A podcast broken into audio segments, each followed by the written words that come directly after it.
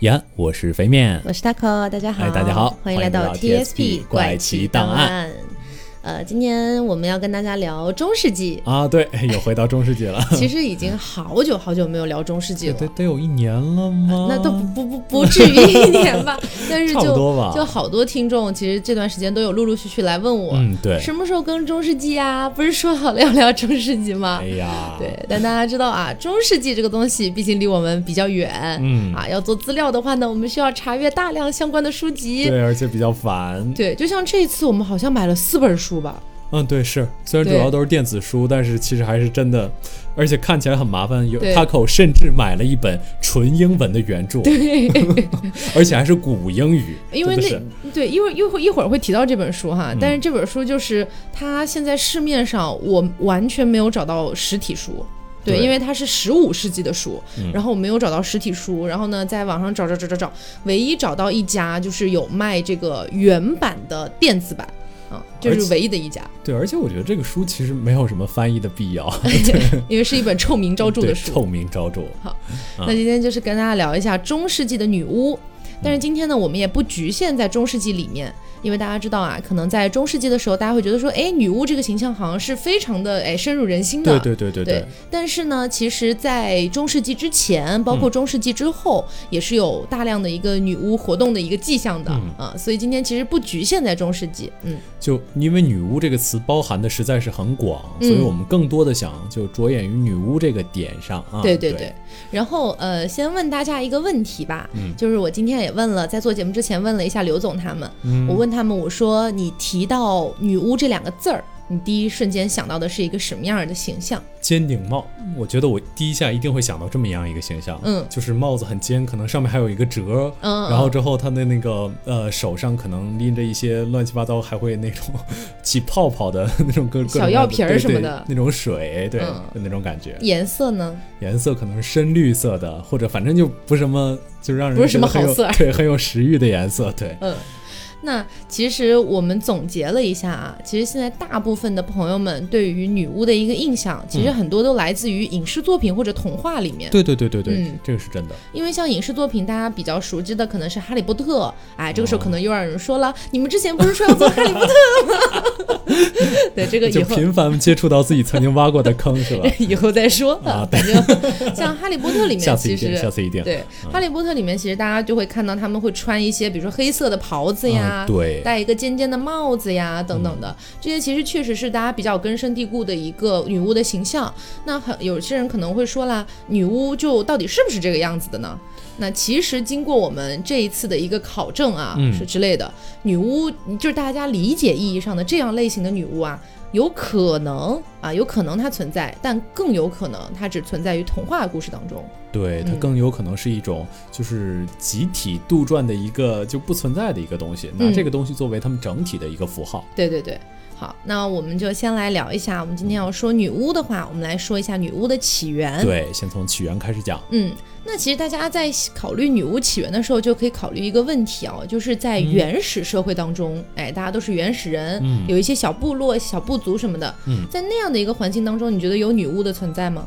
我觉得应该是会有的。我印象中，这种呃很原始的这种祈祷仪式是、嗯是非常非常久的，不仅是什么的起源，好像还是艺术的起源啊，对对对，就当时不是有什么舞蹈说呀，对对对对什么之类的啊。啊。这里要跟大家说的一点呢，就是来自于刚才我们讲的这一串话了，就是说，其实女巫的起源啊，它是不太可考的。嗯，对，因为我们说，嗯、你说女巫这个概念，它好像是利用某一种巫术或者某一种仪式去达成某一目的的人嘛，啊，然后是女的。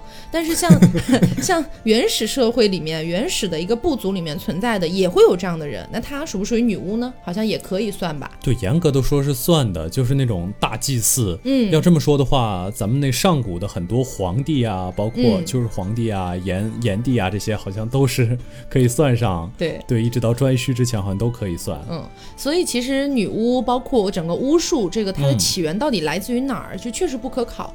有一些人呢说它起源于美索不达亚美索不达米亚平原，你知道每一次说这个名字都很痛苦。对，嗯两河流域很多人是起源于那儿、啊，毕竟有很多的人类早期文明都起源于那个地方啊。但是其实没有一个非常确切的说女巫或者巫术就是起源于某一个地方，嗯不太有这样的一个说法。是，那我们可以来研究一下啊，就是因为我们大家好像会觉得巫术啦、巫师啦、女巫啦这样的概念，好像更多是西方传来的，嗯，对不对？啊，其实应该是我们也有的，对吧？嗯，就是理论上来说，我们国家在古代也有做同样类型事情的人。对，对，但是关于巫术这个词，包括什么巫师、女巫这样的一个概念，好像更多是西方的。对我们国家本来就有“巫”这个字，嗯而且也有相对应的一些文化。对对对，但是我们没有女巫，嗯就这两个字的结合是某一些西方词汇传进来之后，才在我们的国家内形成的。对，没错。那我们可以就可以来研究一下啊，比如说现在我们说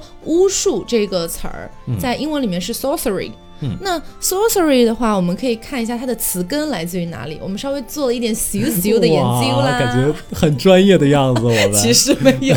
对，比如说，呃，sorcery 的开头是 s o r，嗯，那 s o r 这个这个组合在法语里面啊。骚，so so，啊对。那它其实呢指的在法语里面指的是通过祭祀或者类似象征的仪式去改变他人命运的人，哦，这是它的一个词根。那同时呢，在拉丁语里面啊，拉丁语里面 “sore” 也是作为一个前缀的，嗯它的一个前缀代表的意思呢，也是指某种遭遇或者命运。所以其实这个时候你就能看出来、s o r c e r y 这个词能够演变到现在，它还存在。可能你往回去溯源的话，就能看到它本身这个词根就代替着这样的意思。是拉丁文原来是古罗马嘛，所以这么说，从古罗马开始，这个词就开始 S O R 这个词可能就一直有具备这些含义对含义嗯意义。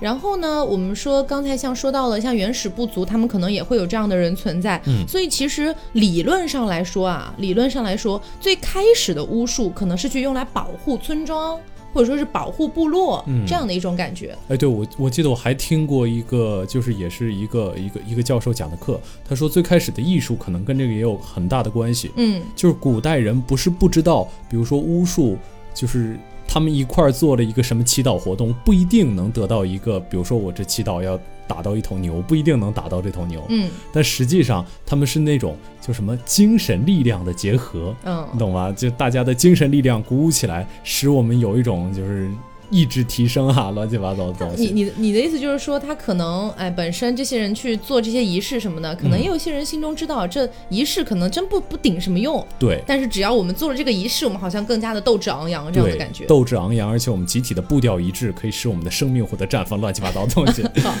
嗯而且啊，刚才我们说到了，就是保护部族、保护部落这样的一些行为嘛。嗯。但是呢，我们现在讨论的更多的是偏向于好的方面嘛，嗯对对不对？哎，就是我用一些仪式啊，用一些操作啊，去保护我的一个，就是大家这样子感觉。那请问什么时候变成坏的部分了呢？其实什么时候开始出现的？应该他们俩是纠缠在一起的。嗯，就是大家知道，这个世界既有黑也有白，所以哇，很高深。啊，对，所以如果说我们把刚才那种巫术称为白巫术的话，其实，在很很以前的年代，它是没有这样的概念的啊。嗯，就是假设我们把它称为白巫术的话，那么其实同时孕育而生的还有黑巫术，嗯哎，就是有一些心术不正的一些巫师或者女巫，然后利用自己的巫术，可能想要去谋财或者害命这样子。黑魔法防御学。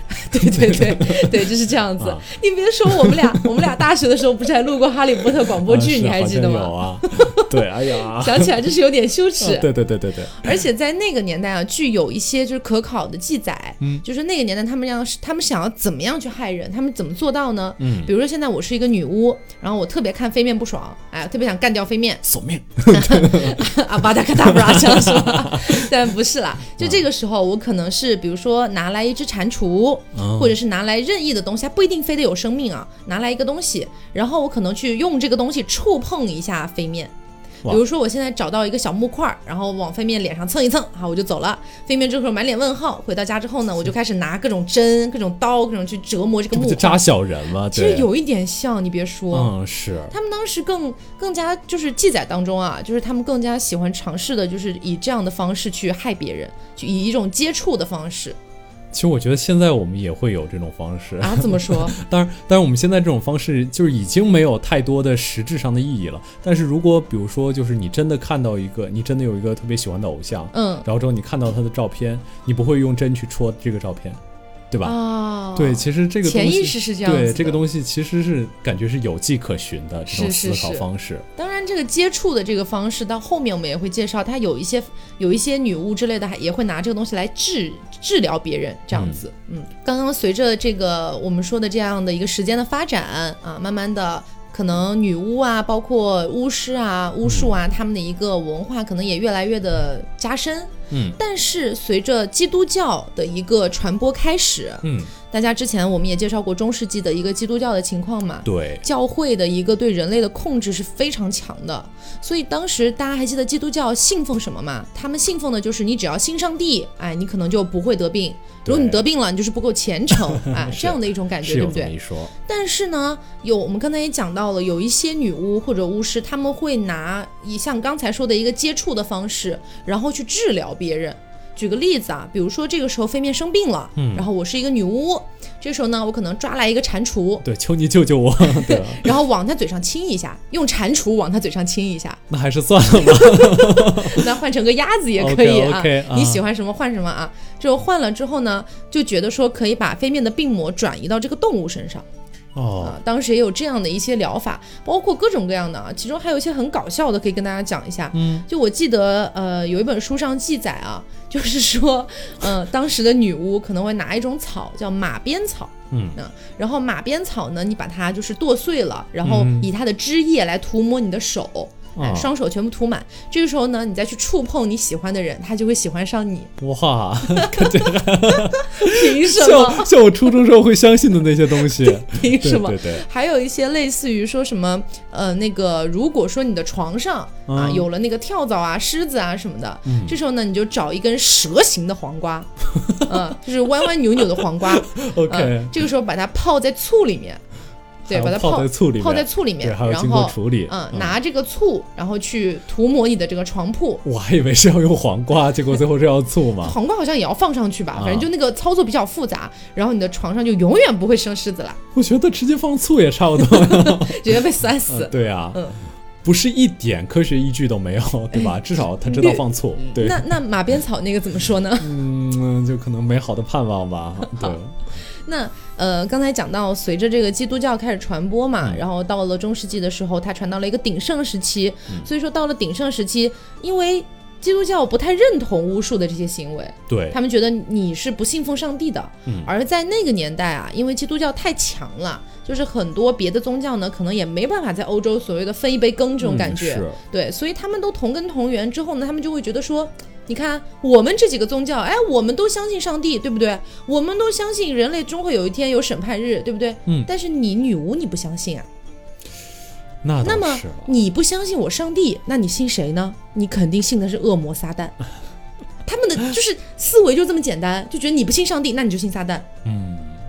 其实从他们的角度，好像也能说得通。对。而且我还听过一种别的说法，就是说，就是因为当时呃基督教嘛，他们其实销毁了很多很多其他宗教的典籍，嗯，就其他宗教本来女巫信奉的应该是一个大地女神，嗯，那个叫大地之母或者大地母神之类的对，大地母神。然后之后大地母神因为长得脚特别特别尖嘛，所以女巫就把这个尖角就画成他们的尖角帽，女巫的尖角帽。但是后来，由于这个女巫的大地母神的所有典籍被毁掉了，所以女巫就也也变成了这个这个呃基督教眼下的一种异教徒的存在。嗯，他们不成为一种就是靠谱的宗教信仰，因为宗教嗯就被毁了，的东西都被毁掉了，所以就只剩他们的肉身。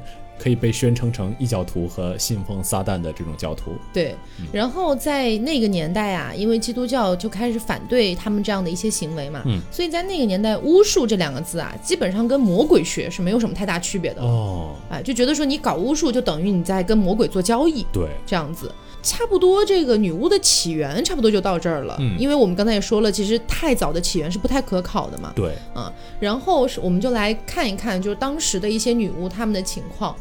我们把女巫简单的做一下分类啊嗯，它基本上是可以分为这几类的，就是呃，一个是现代女巫，就是现代我们还就是幸存，呃，不是不是说幸存，就现在还在繁衍发展的，一些其实现代也有很多女巫。对对对，然后还有呢是传统女巫，嗯。哎，还有一种呢就是被指控的女巫。被指控的女巫其实就是冤枉的女巫。对我们为什么要把被指控的女巫跟传统女巫分开哈？因为就是说，可能在被指控的女巫里面，其实有数据表示，可能有百分之九十或者百分之九十以上，她们都并不是真正的女巫。就还蛮不幸的。嗯，这个时候我们就要提到，一会儿会跟那个会跟大家讲的，在中世纪有一个活动叫做猎巫行动。嗯，啊，就是猎杀巫师或猎，其实基本上是猎杀女巫这样子。因为我们知道女巫的被猎杀的比例其实是好像最后达到百分之八十多。嗯，因为猎巫行动基本上是十五世纪开始的，嗯一直延续到比如十八世纪初这个样子。啊，对，这个时候其实也可以跟大家科普一个知识点，可以说不是猎巫，是猎巫行动的高潮。嗯因为之前一直有存在猎巫，但是这个说法我们从正面、反面都找到了一些。就反面有说教会其实是想保护女巫的，有这么一说。在十五世纪之前，对，在十五世纪之前，就是他们自己也很强盛，他们也不怎么太怕女巫这个东西。嗯，跟我们刚才说的那个可能是宗教的纷争，跟那个大地女神的那个那个纷争的话，我觉得有可能这种说法有点不负其实。嗯嗯，也有一种说法是之前有那个猎杀女巫的行动，那一直没有大规模的爆发。嗯嗯，直到后来为什么大规模爆发呢？呃，当然有很多很多种因素了，嗯其中一个非常重要的因素就是我们提之前提到的那本臭名昭著的书女巫之啊、女巫之锤啊，这个是其中一个因素。这个女巫之锤里就写了很多很多这个对女巫非常非常不利的内容，就瞎就瞎扯了一本书。对，其实当时因为这这本书就是我最前面讲到的那本全英文的原著，嗯我确确实实是没有找到它的汉化版本啊。对，然后，然后呢，凭着我贫瘠的一个英语基础嗯和。翻译软件呃、还算比较好用的翻译软件 就是基本上啃了一下这本书的前半部分，因为实在是啃不完，这本书太杂了。对，它里面讲的呢，除了就是你你要你要你要怎么鉴别女巫，然后呢，女巫会干些什么样的事儿，然后还有就是呃，记录了一下当时的一个法律和法庭对于这个女巫的一个审判的一个过程。嗯。所以在那个审判过程，包括如何宣判，包括如何的就是去处罚他们，是有非常多的记载的。嗯，它其实有点像是一本民间法典这种意思。对，所以我们就读的时候呢，尽量是避开它那些就是法庭宣判的那些很文书性的东西，嗯。主要看了一下它就是当时怎么样去鉴别女巫，嗯，太逗了这本书，我跟你说真太常过分，真太逗了。这本书它十五世纪出来的嘛，但其实这本书是一直被沿用到了十七、十八世纪对，。而且再版了二十多次。嗯，那这本书我们研读了一下，给大家举个例子，比如说，如果这个时候我怀疑我隔壁住了一个女巫，嗯啊，这个时候我就跑到法庭或者跑到教会去，哦，他们说。我隔壁好像住了个女巫啊嗯，她偷走了我家的牛奶，或者干嘛干嘛了之类的 这的。女巫能不能有排面一点？它里面反复提到偷牛奶这件事儿哦，特别搞笑，好像女巫做的事儿最恶劣就是偷牛奶。当然还有很多别的，他们还会觉得说当时的女巫可能会呃变成助产士，嗯然后呢在那个医院里面就直接杀小孩儿。对。啊，就比如说你小孩生出来夭折了，女巫的问题。对，我觉得好像有我这边看查到资料有很多很多，就是那怎么说呢？你可以觉得跟女巫压根儿没什么关系的。具体的罪状包括啊、与魔鬼交配，嗯，然后吃人的心肝、狂舞，就狂舞我不懂了。就是这样的。嗯就这个我可以跟大家解释一下，因为也是我啃的那个那那本书里的一些内容啊。嗯呃，就是说。当时在那本书里面，那个作者其实是教会的人、嗯啊。其实那个作者不止一个，有很多人共同编著这样子，。一堆直男癌。对，那这些教会的人，他们当时认为啊，嗯如果魔鬼要对人做些什么事儿的话，他必须有一个媒介，这个媒介就是女巫。OK，对，那当时那本书里也写了，为什么更多是女巫而没有男的呢？嗯是因为他们认为啊，女他们认为啊，他们认为女性天生的就对这种比较神秘啊，或者说比较呃这个有一些这种类型色彩的东西，他们觉得是女性可能会更感兴趣。那其实，在中世纪也是有男巫存在的，嗯不过数量比女巫其实少很多。对，反正从官方记载上面来看是这个样子。嗯对，然后呃，在《女巫之锤》里面还提到啊，就是刚才飞面提到的和这个恶魔交配这件事儿。嗯他们认为啊，就是如果你要跟恶魔合作嘛，恶魔不是需要个媒介吗？嗯，那你这个时候你愿意啊，你自愿的要跟他合作，这个时候你如果要跟他合作，你就必须跟他交配。就就很奇怪，对，很奇怪，还没有还没有逻辑的一件事情。对很。没有脑回路。反正你就要跟他交配，完了之后呢，你们经常可能会举行一些女巫的集会。OK，、啊，经常举行一些女巫集会呢，在集会当中可能就会赤裸着身体，然然后狂众跳舞。舞啊，对是等等应该这样的事情。当时那个宗教也会比较喜欢那种静啊、不动啊那些东西，嗯嗯嗯，更加显得更加高贵圣洁一点。对，那是很禁欲嘛，啊所以就会觉得你如果跟恶魔合作的话，肯定是打破了禁欲这件事情的。嗯，对，其实还有其他的一些，然后包括纵欲啊，而且如何妨害生育，而且夺取男性的生殖器官，嗯，杀死胎儿的不同方式，还有伤害牲畜，然后引起冰雹跟风暴，就是天灾也算到他们头上了。嗯，然后还有闪用闪电击伤人类跟动物，就感觉有一点，嗯、什么就什么事儿都可以赖到牛的很牵强头上。嗯，对而而且到后来猎杀的这个行动越演越烈了之后啊，嗯就基本上你一个什么鸡毛蒜皮的小事，只要稍微有一点说不通，那肯定就是女巫的问题，哦，是对，难道不能是奇迹吗？奇迹。而且当时啊，就是那本书里还记载了，就《女巫之锤》还记载了，就是怎么样去鉴别女巫，嗯这个是真的挺令人发指的。嗯呃，就是说有很多种方式，其中有一些呢，比如说把一个疑似女巫的人淹到水里面去，嗯，如，果他淹得死，他就不是女巫；如果他淹不死，那他就是人，这样子就正常人。嗯但是对但是你想一下，如果淹死了，你说她是女巫不是女巫，还有什么意义呢？嗯对吧？还有一个就是说，呃，他们认为。跟这个恶魔有交易的一个女性啊，恶魔会在她的身上留下一个印记，但这个嗯印记是你普通人用眼肉眼看不见的。嗯，对，叫魔鬼的印记。嗯嗯，这个印记唯一的特点就是你刺它不疼，嗯，而且这个地方不会流血。对，所以当时鉴别女巫的一个方式就是拿着针往她身上一顿猛戳，嗯就是哪里都戳。如果戳到一个地方不流血，或者她不喊疼，哎，那么这个时候就承认她是女巫了。哇，真的蛮无厘头的。，对，而且那个时候大家就会想啊，说。呃，隔壁邻居突然指控你是女巫，嗯好像你是可以反抗的吧？你说你不是啊？对啊，我不是啊，对，干什么？但？但这个时候，就像刚才讲的，各种各样的严刑拷打就来了。啊所以其实有很多人都是被逼被逼无奈的吧，就是你已经被严刑拷打的不成人样了，这时候你只要说一句“好，我承认我是女巫”，你这时候就可以解脱了。对，但这个解脱也其实基本上等于死了。嗯，更无厘头的一点就是德国跟英国，刚才 Taco 说的应该是英国的判别方式，德国的判别方式是完全跟英国相反的。德国是有罪的话你会沉下去，然后没有罪的话你会浮在水面上，嗯，就是同样的一件事情，结果被他们用两种不同的方式来，区别出谁是女巫，而且还有很多很多乱七八糟的方法，比如说啊，如果这个人被告过着不道德的生活，嗯，那不用说了，肯定是女巫。但如果他过着道德的生活，那他显然是在伪装。对，会有很多这样的一些，他强行希望有一个方式能够来辨别女巫。对，如果你在审判的时候你害怕，那说明你有罪；嗯，如果你不害怕，说明你信仰着你的魔鬼。然后，如果你这个时候在审判的时候咕噜噜的转着眼睛，这说明你在找魔鬼；如果你一动不动的看着哪儿，说明魔鬼就在哪儿。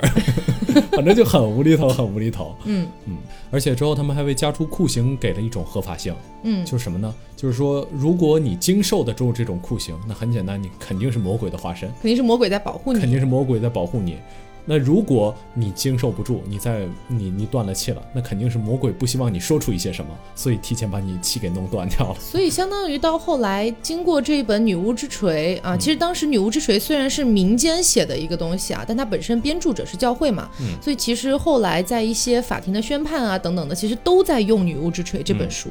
对，啊，所以呃，这也就是为什么这本书出版了二十多次，然后呢，一直沿用到了十七、十八世纪这样子。，而且还有一些事情，就是呃，刚才说的可能是就是稍微猎奇一点的角度了。嗯当然，我们如果背后想一下这种猎奇角度背后发生的原因，嗯啊，我们其实可以看到那个时候，因为猎巫的这个高潮的时间是一六四五年到一六四七年。如果大家对欧洲的历史比较了解的话，大家可以知道，一六一六一八年到一六四八年中间其实发生了一场就是三十年战争。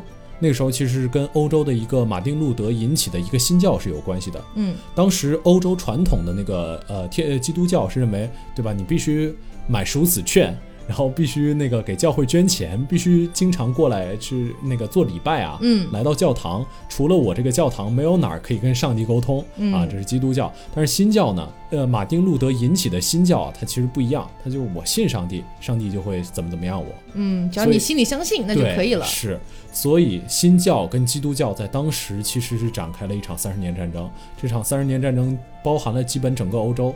如果大家可以看那个猎杀女巫的地理位置跟那个三十年战争的地理位置的话，你们会发现，越是三十年战争交战的中心地点，猎杀女巫这个行为越严重。嗯，其实是因为什么呢？其实因为欧洲人他们有那种根深蒂固的替罪羊心态，就我是有什么事儿不顺了，我推举出一个人，然后这个人其实是引起所有不顺的这个源头，源头，我们只要把他杀了，所有的不顺就会消失。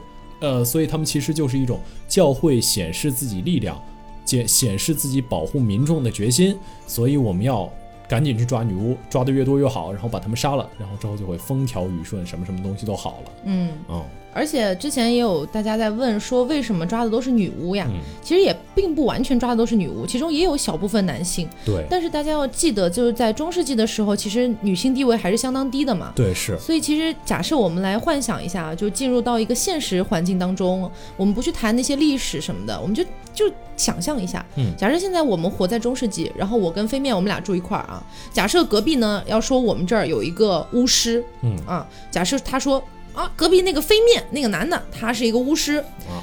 但这个时候飞面他是一个男性，嗯。他在这样的一些国家里面，他可能是拥有一些，比如说选举权的呀，嗯或者说一些基本的人权，他是有的，不像女性很多基本人权都没有。嗯。那这个时候呢，如果他在社会当中还有一定的小小地位啊，或者类似的一项比较体面的工作啊等等的，嗯。可能他就不太容易被宣判。那么如果这个时候他指指控的是我，哎，说隔壁那 Taco 她是一个巫女巫，嗯，我在社会当中我其实是没有什么地位的。对，因为西方的女性一直到很晚才嗯拥有选举权，对，而且直到现在都没有同工同酬，嗯，很多国家都没有。对，嗯所以那个时候如果他来指控我的话，我是更大概率会被判判处死刑的。嗯所以他如果恨的是，假如说啊，他恨我们一家，希望害我们这一家，那他只能害我，不能嗯害飞面，就很难害到飞面，就这个道理。所以在那个年代就是这个样子。嗯，这边分享一点数据吧，就是说在一五八一年到一六二零年的时候，嗯在法国的一个地区啊，一共有九百七十个人受到指控啊，说他是女巫或巫师。那其中呢，有三百二十五个男性，六百二十四个女性，翻一倍哦啊。其中有二十一个人他是性别不详啊。，OK，对，然后我们再来看一下德国。德国在一五六一年到一六八四年，几乎跟法国刚才那个情况是相当于差不多同年同时期吧。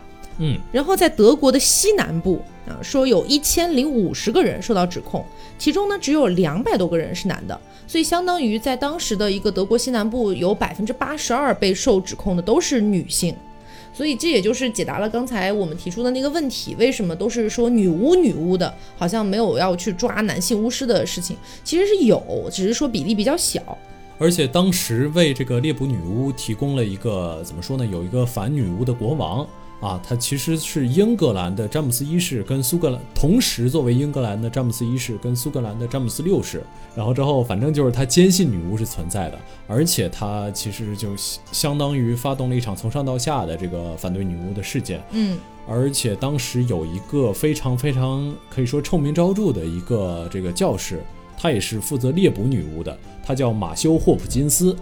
啊，他其实就是呃很多很多的猎杀女巫的酷刑，其实就是他发明出来的。然后之后包括那个时候，如果你看到你的女邻居跟什么牛头狗或者长着三 三条腿的狗，就可能逗弄了一下都不行的，都会被视作是女巫。嗯不过这哥们儿啊，到最后的时候，他其实相当于可以说是在一个民间故事的传说里，他是遭报应了。哦，遭了什么报应呢？他被这些那个反对去猎捕女巫的人抓起来，然后放到了一个架子上，然后这个架子然后放到水上，对，就是被他用来判别女巫的这个方式哦，判别了一下，结果他沉下去了，就这么所以沉下去，他们当时判别她是女巫还不对，女巫？是是女巫是女巫，哦哦哦然后就把他捞上来，然后吊死掉。啊，当然这个是一种怎么说野史的说法，还有另外一种说法说这个人死于肺结核，反正嗯总之两种说法都有了。嗯，OK。然后刚刚我们讲的这一趴其实是更加相关于就是中世纪比较流行的一个猎杀行动的猎巫行动的。那接下来我们来讲另一个类别的女巫啊，这一类女巫呢就算是比较正统意义上的真正的女巫了。呃，她们定义应该可以说是叫传统女巫这样子。嗯啊，传统女巫呢，她们有一个必要的条件，是她们一定要参加一个集会。什么呢？这个集会其实就是刚才有提到的，就是他们认为女巫是经常要参加集会的，而在传统女巫的行为里确实也有这件事情。这个集会呢叫做 coven。C O V E N，就是你现在如果去翻译这个词，它翻译过来也是直接就是女巫的集会，哦而且是特指十三个女巫。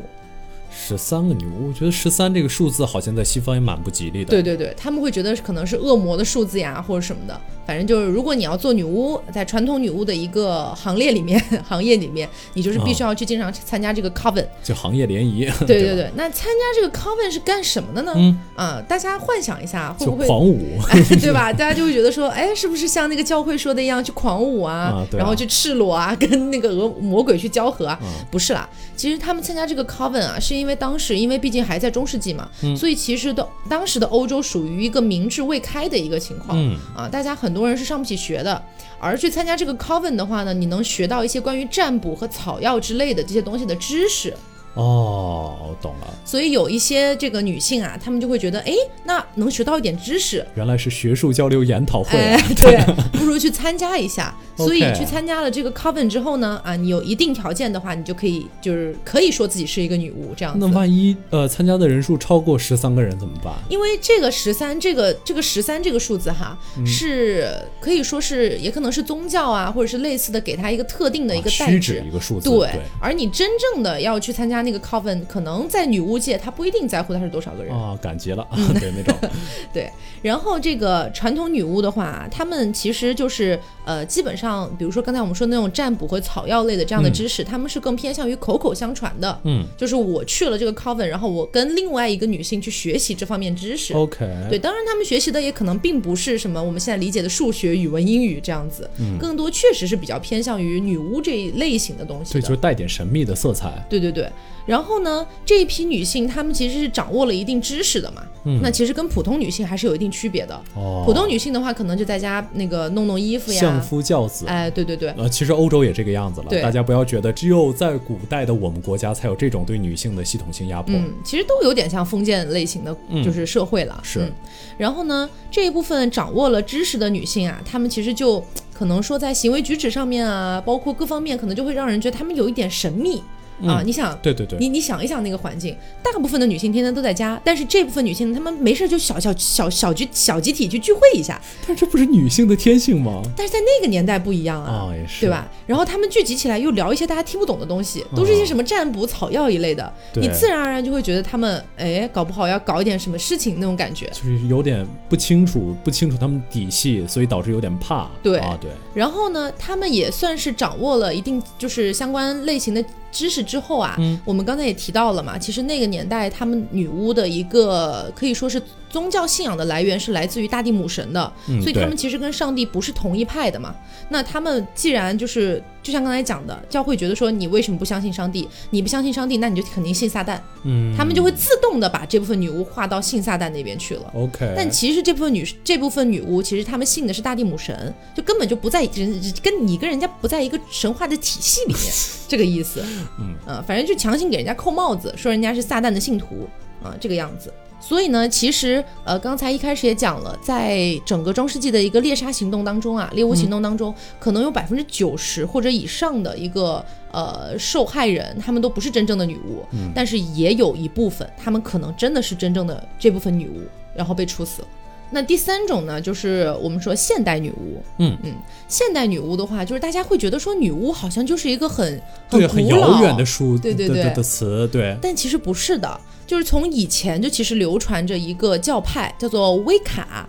哦，这个好像有听说过。对威卡教派神秘学入门的时候好像要学这个教派。对，威卡教派现在依然存在，而且呢，威卡教派现在是已经不就是不被认为是邪教了。它是新兴教派这样子，啊，而且呢，他们也是就是信奉的也不是上帝的那一派的东西，这样子，呃，所以其实我们现在的就是我们现在生活的世界当中，依然是存在着女巫或巫师的，嗯，只是说可能跟大家想象中的会有一些区别。其实女巫不过是在那个教会掌握话语最大的主动权的时候，嗯，给其他信仰呃其他信仰不同的人套上的一个名字而已。对对对。对，而且其实现在他们我看到的资料啊，是说在美国的法律里面已经通过了他们去修行那种灵气治疗。OK，、呃就是靠什么天人合一啊 这之类的个还是有点。量子阅读，对吧？对对对对，所以呃，其实现在还是存在的。然后现在存在的一个女巫的话呢，我们基本上可以把它分为八个类型。嗯，嗯，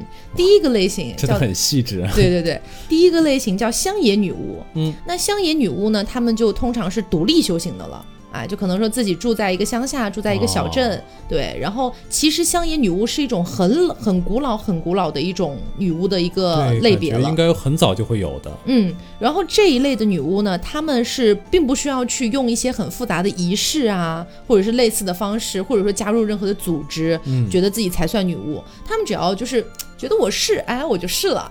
然后呢，就自我认证是吧？对他们是在意的是一些实际上能够用到的东西，，OK。比如说呢，他们会在意说我要去修炼我的精神上的信仰，啊 母猪的产后护理，不是，比如说我对大地母神啊和我信奉的那些神灵，我的这些崇拜啊，包括我做到的一些敬仰啊，够不够啊？这个样子。哦，所以他们真实的东西是指什么？是这些神会给他们降下恩惠吗？呃，类似吧，就是更偏向于精神上面的一个东西，就其实有一点像我们之前讲的那个原始部落里面的那些那些大祭祀那种感觉。哦，我懂。其实我觉得我们中国人 这些方面，其实我们跟神是有一个契约存在的，就是嗯如果我崇拜你，你不给我什么好处，那我就不会再崇拜你了。对对对，但是西方好像不一样，他们就是崇拜你，我就无条件的崇拜你。嗯。嗯，然后第二种分类呢，叫做仪式女巫，就是那个操作仪式的仪式。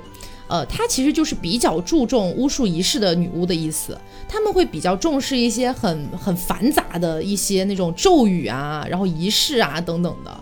对这个仪式可以跟大家聊一下。嗯。就女巫啊，她们占卜一般来说就是有记载的，就是说，嗯、他们要准备一个祭祀台，有一点像咱们那个道道士要做法的那种弄个台子，啊，弄个台子，然后弄个台子之后呢，在上面摆一些元素，他们可能要占到风火水土四个元素。哦，对，然后可能在上面摆一些蜡烛，这个蜡烛呢，可能就是两边的蜡烛要很高，然后下面有个烛台 对，然后中间这个蜡烛呢是比较矮的啊，这是一个元素。还有就是要上在上面摆一些这个剑，然后摆一些这个呃什么魔杖啊、铃铛啊之类的，都是分别代表了不同的一些属性的。哦，以这样的一个形式，然后去操作他们的仪式，念他们的咒语，而且呢，据说这种仪式女巫在念到那个咒语，哪怕是一丁点的小错误啊都不行，整个仪式就会破被被破坏，然后要打倒重来。OK，那他们这个仪式是要召唤什么东西呢？是要干什么呢？其实这个就是跟塔罗是一样的道理，就是大家会觉得说，你塔罗是要算什么呢？我算各种各样的问题啊。你比如说菲米，你来找我，你跟我说我最近身体不太好，你可能帮我算一下塔罗。啊、我可能会跟你说，身体是这个健康是算塔罗的一个禁忌，换一个吧。好，这个时候可能他们在这个。仪式当中也会有一些禁忌，就什么东西是不可以的之类的，可能也会有。然后，嗯、可能菲米有天找我说，哎，我最近好久没谈恋爱了，帮我算一下我什么时候谈恋爱吧。哎，我说这个可以算呀我觉，得今天怎么总拿我当例子也只有你在这儿啊。？OK，我就说那这个可以算呀，那我帮你算一下，对吧？就是所以说，其实这个因为塔罗跟女巫占星占卜这些东西可以算是同源的，好的，所以其实当那当这些女巫她们去操作这些仪式的时候，她们也是为了各种各样的问题，各种各样的一些她们想要达到的一些目的去做这样的仪式了。嗯嗯，然后下一种女巫呢，叫做撒旦女巫。啊，这个听起名字来感觉比前两个凶恶一点。嗯，但其实啊，撒旦女巫这个称号其实是非常的不准确的，可以说撒旦女巫其实是不存在这个概念的。嗯，为什么呢？因为这个名称是在基督教兴起之后才延伸出来的一种类型，哦，等于说是基督教当时认为有一部分女巫她们是跟撒旦。有这个连接的嘛，啊，哦所以才把他们叫做撒旦女巫。但其实啊，我们也知道，现在有一个宗教就叫撒旦教，而撒旦教的信徒他们不会称自己是女巫，然后呢，女巫也不会称自己是撒旦教的人，所以这根本就是相悖的。哦，嗯所以就总之就是宗教说不符合我的全都是撒旦，对吧？对对对嗯，然后第四个呢叫做凯尔特女巫，呃，所以凯尔特女巫呢，她们是非常崇敬大自然的。嗯，其实我觉得这一点跟日本有一点像，就是被倒不是崇敬大自然啊，是因为凯尔特女巫她们是认为大自然不管是哪一种生物都有自己的灵魂。啊，哦就不管是花儿草，泛灵论对泛灵论，啊所以其实日本的一个宗一个一个神话体系也有点这个意思，对，就万物有灵这种感觉，嗯。然后凯尔特女巫的话，就是他们就比较经常利用的就是自然当中的一些元素了，比如说什么利用草药来治人啊，或者利用宝石来储存能量啊等等的。我怎么觉得感觉还蛮蛮蛮那个什么，蛮蛮亲和的？对对对。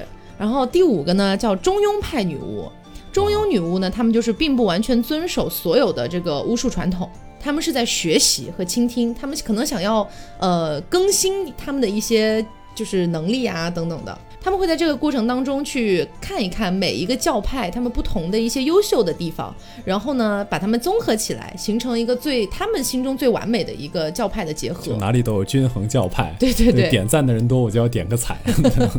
然后第六个呢，叫做皮克西女巫。皮克西女巫的传统是来自苏格兰的，他们和乡野女巫的这个修行的模式其实差不多，比较自由，因为。香烟女巫刚才提了，他们是独立修行的嘛，所以皮克西女巫也差不多，只是说他们在信仰的神灵这一块和香烟女巫不太一样而已。下一个叫做史翠佳女巫，OK，我每次念这个名字都想笑，不知道为什么。史翠佳女巫啊，史翠佳，他们是传统的月亮的信仰的，就是他们把月亮作为自己最大的一个信仰，然后呢，他们信仰的主神是月亮女神啊，所以他们的一个巫术的仪式啊等等呢，也多半是跟月亮有关的。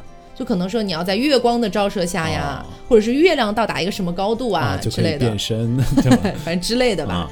然后这个史翠嘉女巫可以说一下，就是它本身是来自于意大利的，起源是在欧洲，但是它在美洲地区有蛮多信众的啊，这也可能不知道为什么，这可能得细究了。嗯嗯。然后第八种呢，就是我们前面提到的童话女巫了啊，叫童话女巫是什么呢？就是在很多童话故事当中嘛，就大家都会怎么样描述一个女巫呢？可能是一个老婆婆。然后脸上有很多皱纹，然后鼻子特别特别长，特别特别勾，然后心眼儿特别坏，天天就想拿着毒苹果去毒别人白雪公主啊。那我们这个故事，我们这期节目就首尾呼应了，对就是嗯，所以其实今天跟大家讲的就是从这个最古代古代开始，从这个。原始的一个社会开始啊，可能就存在着女巫，只是说可能到了中世纪啊啊，因为教会啊，包括战争啊，包括信仰啊等等的，非常的混乱。因为我们之前讲了，中世纪就是一个比较混乱的一个时期。对啊，那么在中世纪这样一个混乱的环境当中呢，女巫就被拿出来当替罪羊，嗯啊，就被疯狂的猎杀，对，被疯狂猎杀。但是呢。我觉得其实是好在这个这个文化吧，女巫这个文化还是有幸存到现在的。嗯，因为其实我并不觉得女巫好像是一个很卑劣的一个文化。因为他好像很多的污点都是别人强加给他们的，嗯，但他们实际上你可以看到现存的大部分女巫啊，她们都是希望通过自身的一个去修行，然后去学习一些草药或者占卜相关的技术，更多的占绝大部分的还是希望通过这些方式去救助别人啊等等的。嗯，或者说去占卜啊，或者说去帮助别人达到某些目的啊之类的。对。所以其实，嗯，在中世纪的教会给他们强加的一些，比如说跟撒旦啊什么之类的这些东西，在目前的一个就是包括威卡教派啊等等，他们是完全不承认的。对。嗯。女巫那个时候只不过是个被烧死的人的借口。嗯嗯。所以今天就是跟大家聊了一下这个女巫啊，包括女巫的起源啊，以及中世纪的猎巫行动。嗯，但我们这次没有聊到特别具体的事件，比如说有一些女巫特别有名的事件，比如说贝尔女巫事件，嗯，然后塞勒姆的女巫，这些其实都是呃引起很大争议，也是有很大影响的事件。嗯，但这些事件呢，由于我们这期节目时间有限，嗯，所以没有跟大家聊。如果不挖坑了，好吧，我来挖，我来挖。好，你来挖，你来挖。如果说大家觉得，哎，女巫这个话题还是可以聊的，嗯，那之后我们也可以就是跟大家聊一些比较出名的女巫事件，嗯，然后包括十八世纪的最后一个被猎杀的女巫，她的一个故事等等的，其实都蛮有趣的。哎，还是挖到了坑呢。好，那今天节目就到这里啦，希望大家喜欢，不要忘了素质三连，点赞、评论、加转发。嗯，好，我是飞面，我是 taco，那我们下周再见。拜拜。